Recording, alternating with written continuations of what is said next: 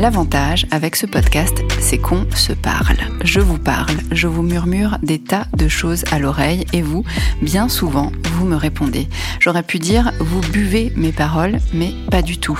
Un mois que je partage avec vous ces états d'âme un peu particuliers à la frontière entre l'intime et l'universel. Un mois que vous écoutez, abondez dans mon sens ou pas, me faites des remarques, des suggestions, des commentaires, des encouragements. Et là, sur cette question du boulot, ce fut particulièrement intéressant. Le boulot nous manque-t-il? En réalité, c'est une vraie question, une question fondamentale, et il est vrai que la réponse ne peut tenir en un oui ou un non.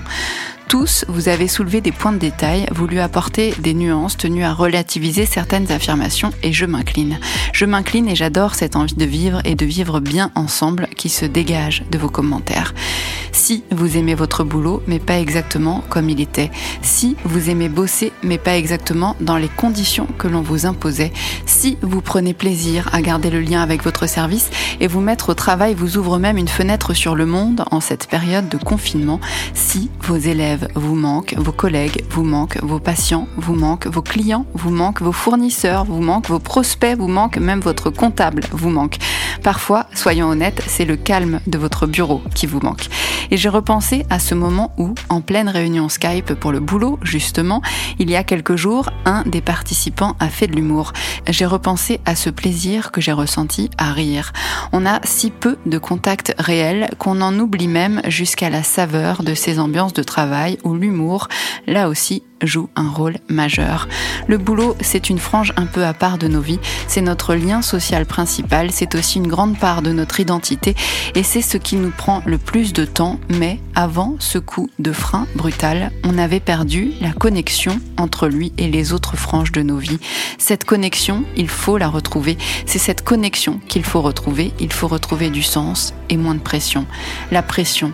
Aujourd'hui, en mode confinement, quand on bosse, on bosse bien, sans pression, sans chef sur le dos et on prouve tous les jours qu'on peut définitivement enterrer la carotte et le bâton pour les méthodes de travail de demain, en espérant au passage qu'ils soient bien désœuvrés, ceux qui prenaient encore du plaisir à les utiliser, la carotte et le bâton, parce que c'est de ça dont on ne veut plus, être des bêtes de somme, être infantilisés, déconsidérés.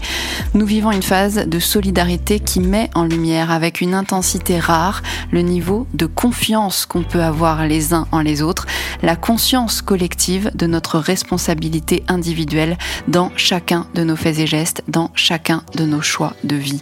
On ne juste plus de vos leçons. On aime la vie et tout ce qui va avec et on ne laissera plus rien ni personne nous en dégoûter. Ce qui aura du sens désormais, ce sera de construire un monde meilleur et oui, pour ça, il faudra bien s'y mettre au boulot, mais ne plus jamais s'y perdre, s'y user, s'y abîmer, s'y épuiser jusqu'à s'en dégoûter. Il n'est plus question de nous faire avaler des couleuvres ou de nous la faire à l'envers. Le travail, c'est la santé, mais la santé, ce n'est pas le travail. Désormais, on en a la preuve irréfutable.